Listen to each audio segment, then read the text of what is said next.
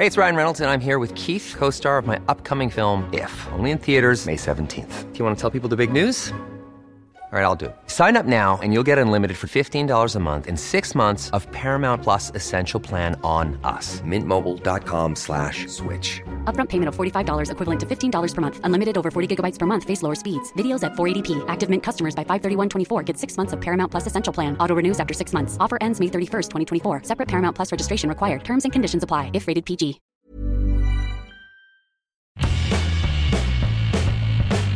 Hola a todos, esto es Sin Comentarios, el programa con los temas y noticias que a todo el mundo interesa y las opiniones que nadie pidió.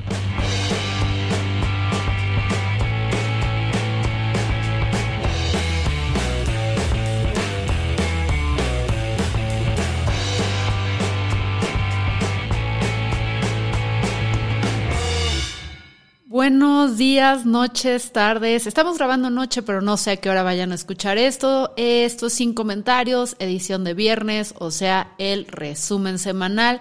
Recuerden que los viernes, los viernes, los miércoles son con Carol H. Solís y los viernes, pues es este formato al que ya estaban un poco acostumbrados y luego desacostumbrados.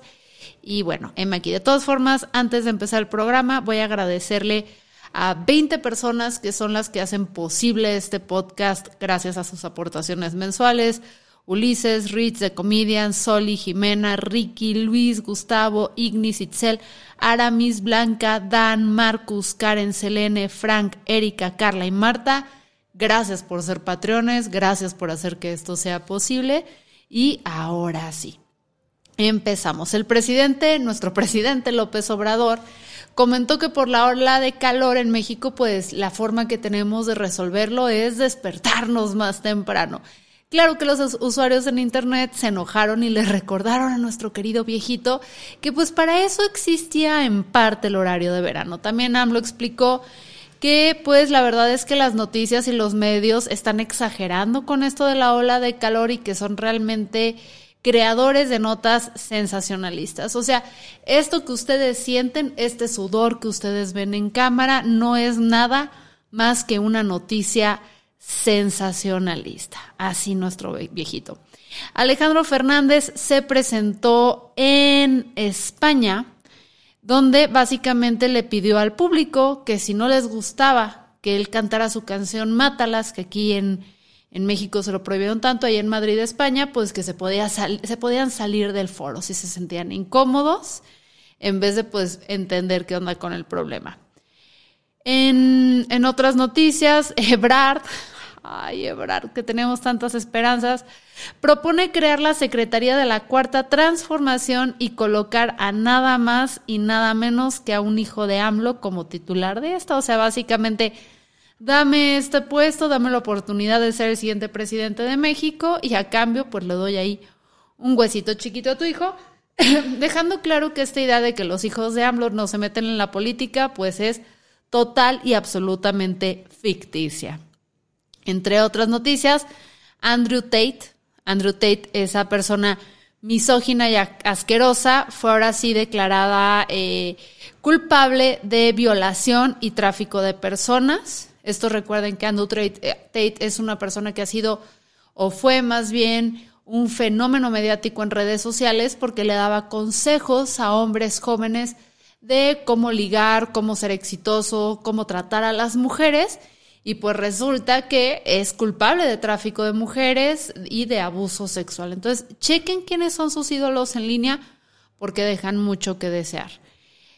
En Harvard, en Harvard se, descubrió que el que estaba encargado del área de la morgue y su esposa, ¿morgue? ¿Morgue? No sé cómo se dice exactamente, de la morgue, él y su esposa estaban en un círculo de tráfico de cuerpos y de cadáveres con otras cinco personas y que vendían sus cabezas, sus cerebros, eh, y todo esto a través de internet. Entonces, hasta en las mejores, en las mejores escuelas pasa esto.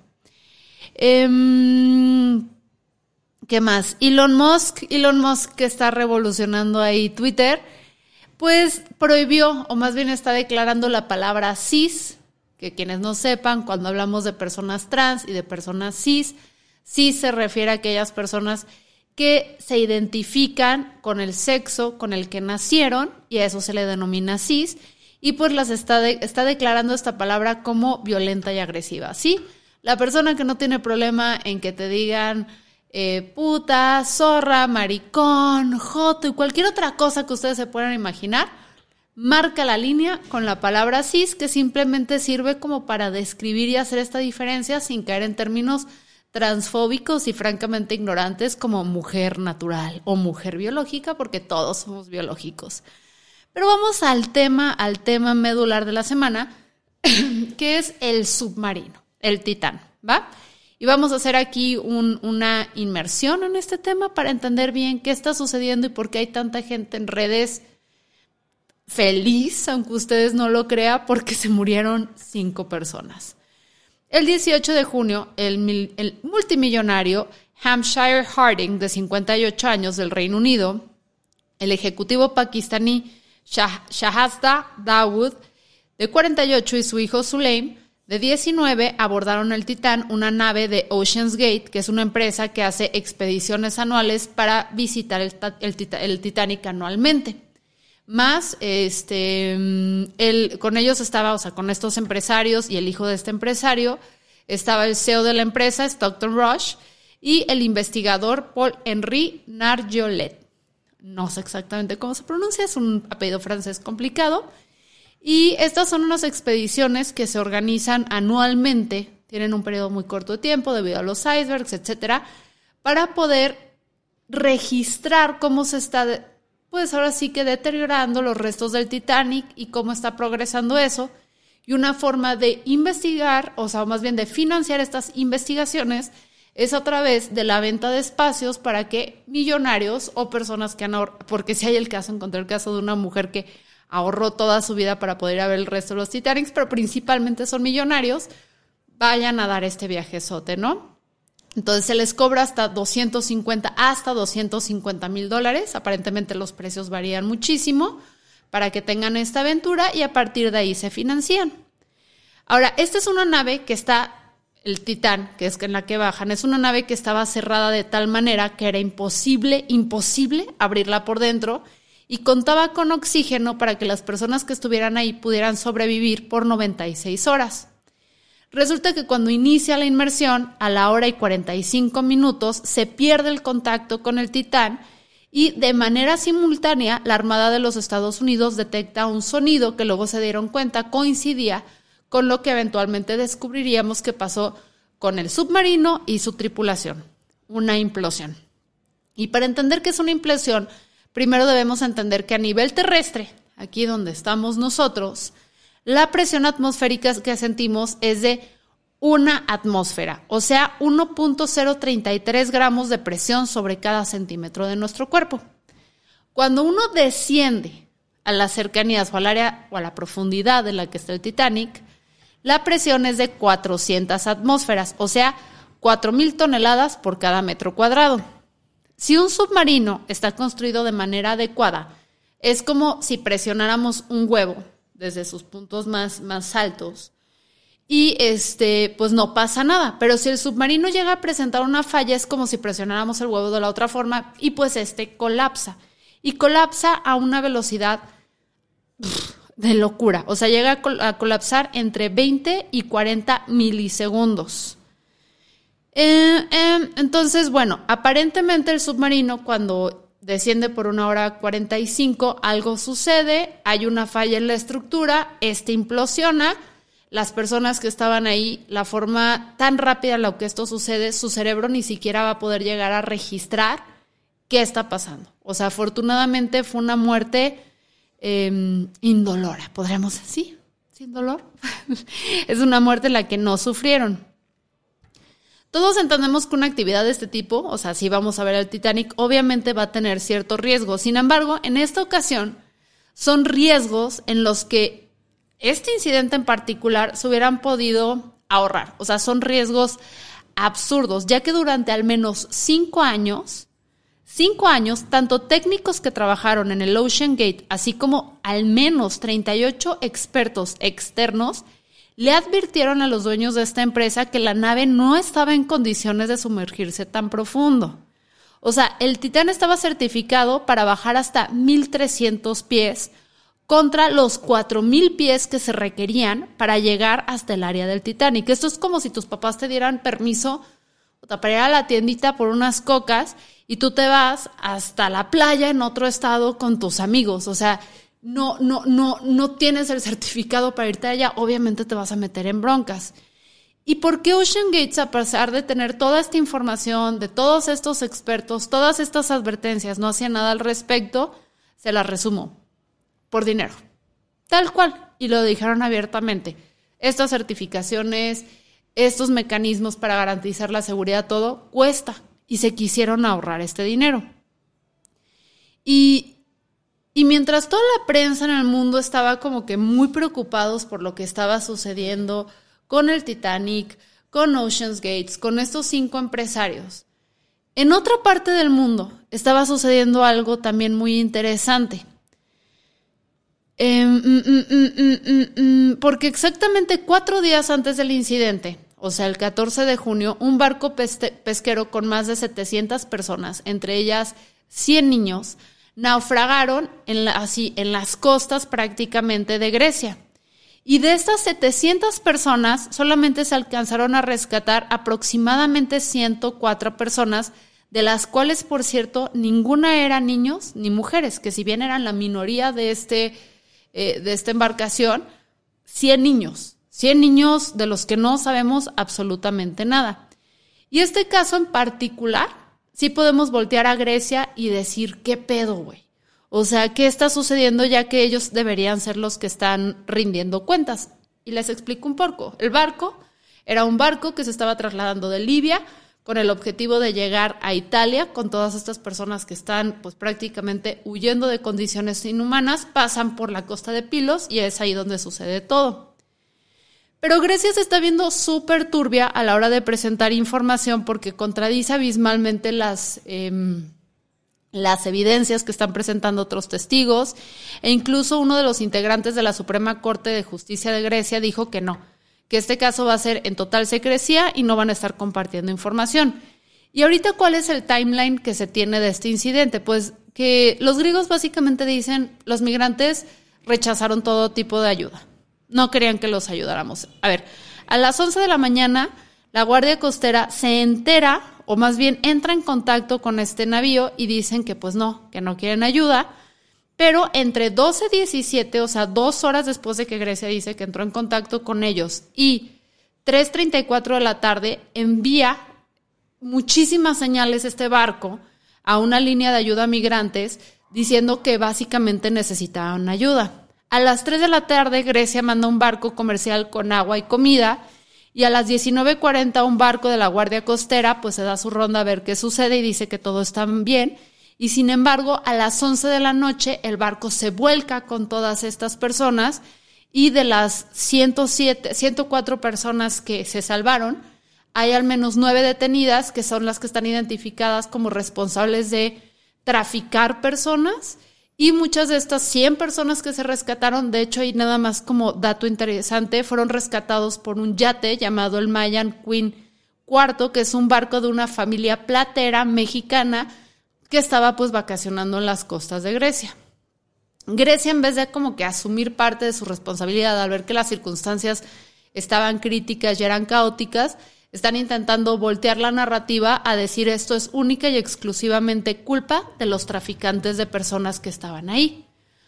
Lo cual sí y no, porque también es un problema de algo muchísimo más grande, que es que en Europa, súper agradables mis vecinos con sus carros, se están fortaleciendo o más bien se están volviendo más estrictas las reglas de migración y los tiempos que se le están dando a personas que están en riesgo, están vulnerables, están perseguidas políticamente, este, que están buscando básicamente refugio, no los están atendiendo en tiempo y forma y se están buscando maneras alternativas y de muchísimo mayor riesgo para llegar a Europa. Y este, y este riesgo que se suele asumir, que es este traslado en el Mediterráneo, es por personas que están huyendo, repito, porque no hay seguridad alimentaria o alimenticia en su país, o sea, básicamente no hay que comer, no hay trabajo, son de los principales afectados por la crisis climática y además sufren un chingo de violencia y persecución en sus países Y pues sí, en algunos casos son este, víctimas de tráfico de personas. Y este trayecto se ha vuelto tan pero tan peligroso en el Mediterráneo que del 2014 hasta la fecha se estima que por lo menos han muerto 27 mil personas, por lo menos, bajita la mano. Y entonces entiendo que en redes sociales, cuando pasó esto de los del submarino y además está pasando prácticamente de, de, manera simultánea este asunto en Grecia, se le da muchísimo mayor este, cobertura al asunto del submarino. Y no solamente se le da mayor cobertura, llegan muchísimas más personas a, eh, a rescatar. O sea, países hacen más esfuerzos y todo. Y por un lado, en redes sociales está existiendo esta como comparativa de decir, ¿por qué hay unos ciudadanos y hay, hay ciertas personas con ciertas características? Porque hay pakistaníes, tanto en el submarino como lo había en este naufragio. Sin embargo, le dieron más atención al padre del hijo multimillonario que a las personas que iban en el barco. Entonces, está por un lado esta comparación que me parece algo razonable que tratemos porque los medios le damos más importancia a uno que también es más raro, o sea, es más raro que cinco millonarios se expongan a una aventura de ese tipo con una tecnología interesante de dudosa procedencia y todo, pero ¿por qué dejamos a estas otras personas completamente por fuera, no? Y esa es una discusión que me parece perfectamente válida. O sea, estas personas, los millonarios, están explotando y sobreexplotando recursos, están consumiendo hasta 250 mil dólares, que es lo que familias, por ejemplo, que iban en este naufragio, familias enteras no van a poder generar en toda su vida entre todos ellos, eh, y están huyendo precisamente porque cierto sector de la población que está dándole al planeta en la madre, eh, sus áreas son las principales afectadas y están buscando mayor vida. O sea, ¿por qué no está pareja la cosa? Y entiendo que existe esa molestia. Sin embargo, en Twitter, que ya es como el, la cloaca de las cloacas, también está hay una ola de gente que está aplaudiendo y como muy feliz de que los que se murieron fueron cinco, este, cinco millonarios. Y ahí sí es donde, que además uno de ellos ni siquiera era millonario, porque repito, los millonarios subsidiaban que exploradores, investigadores pudieran dar eh, continuación y pudieran dar seguimiento a este caso sí me quedo con esta sensación de puta, qué jodidos estamos. O sea, qué jodidos estamos que, que, que, tengamos que celebrar que cinco personas se mueren. Y más bajo este argumento de, de, pinches ricos, del capitalismo y no sé qué. A ver, sí, yo sé que, que uno chance no, no tiene tanta empatía con personas que están explotando el planeta y que son los más beneficiados cuando el resto está jodido, pero ya burlarse, no sé. No sé, se me hace como un poquito... Eh, miserable, ¿saben? Y, hoy estamos hablando de estos dos casos y estamos haciendo esta comparativa entre el submarino y el naufragio de migrantes en, Grecia, porque ambas tragedias sucedieron prácticamente al mismo tiempo, cuatro días de distancia, donde se presta estas comparaciones inmediatas, donde se presenta estas comparaciones este, entre así como se cubrió y todo, porque es al mismo tiempo, o sea, los puso en una situación pareja y fue todos en el mar. Sin embargo, tenemos que preguntarnos, o sea, ¿por qué también no, o más bien, o por qué no le estamos dando cobertura a estas tragedias cuando suceden en nuestro país? Porque en México, o sea, México, así como el Mediterráneo, es un espacio en el que están traficando cientos de miles de migrantes anualmente huyendo de violencia, de crisis alimentaria, alimenticia, alimentaria, siempre lo estoy cambiando, de crisis, así, crisis climática, eh, de persecuciones, de falta de oportunidad de trabajo, buscando el sueño dorado en Estados Unidos. Y nuestro gobierno es miserable con ellos, el narcotraficante es miserable con ellos y también la ciudadanía lo es. Y no hablamos lo suficiente de estos casos. Y todavía no lo hablamos porque nosotros no sentimos la bota en el cuello. Porque nosotros, y hablo a aquellas personas que vivimos en cierto privilegio, que tenemos trabajo, que vivimos en un país razonablemente estable, lo voy a poner un poquito entrecomillado a diferencia de otros países en Latinoamérica, pero eventualmente nos puede pasar. Y si sigue con la crisis climática, nadie se va a salvar. Lo estamos viendo ahorita. Eh, entonces es interesante porque estamos viviendo una crisis humanitaria y una crisis climática de manera simultánea y esta forma en que el mar, un submarino y un barco de migrantes naufragados nos hizo como poder poder verlo de una forma tan gráfica y entender que ya ya es aquí, ya es palpable, me parece interesante cómo reaccionamos todos y francamente me pregunto qué carajos estamos haciendo para resolverlo. En fin, estas fueron las noticias de la semana, el resumen un poquito intensa ahí con lo, con lo del submarino y todo, pero es que sí me llamó mucho la atención enterarme, informarme un poquito de lo que sucede en el Mediterráneo, ver lo asquerosa que fue la gente en Twitter y cómo esto sirve como analogía o como una forma de dibujar lo que también sucede acá, pero acá sucede en tierra y además es más lento, ¿saben? Chance no nos enteramos de que mataron eh, o que se murieron o que dejamos morir a 650 migrantes de un madrazo, pero los estamos dejando morir. Y, no, y Twitter, ver qué enojada está la gente en Twitter. En fin, recuerden que sin comentarios los miércoles salgo con Carol H. Solís, y les voy a poner como que una, eh, un aviso visual en, en la portada del episodio para que puedan darse cuenta para quienes quieran escuchar eso o quienes no quieran escucharlo está bien. Viernes son resúmenes semanales y por ahí se vienen más este, sorpresas. Voy a quedarme con la gente en Instagram porque también transmitimos en vivo en Instagram para platicar, ver qué onda. Y nada, eso es todo, eso es todo, eso es todo, amigos.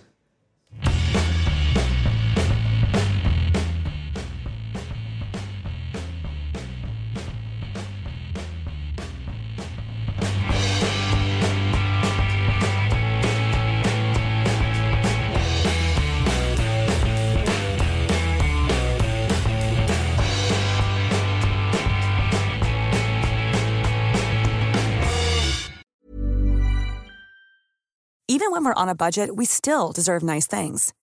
Quince is a place to scoop up stunning high-end goods for 50 to 80% less than similar brands. They have buttery soft cashmere sweaters starting at $50, luxurious Italian leather bags, and so much more. Plus, Quince only works with factories that use safe, ethical, and responsible manufacturing. Get the high-end goods you'll love without the high price tag with Quince. Go to quince.com/style for free shipping and 365-day returns.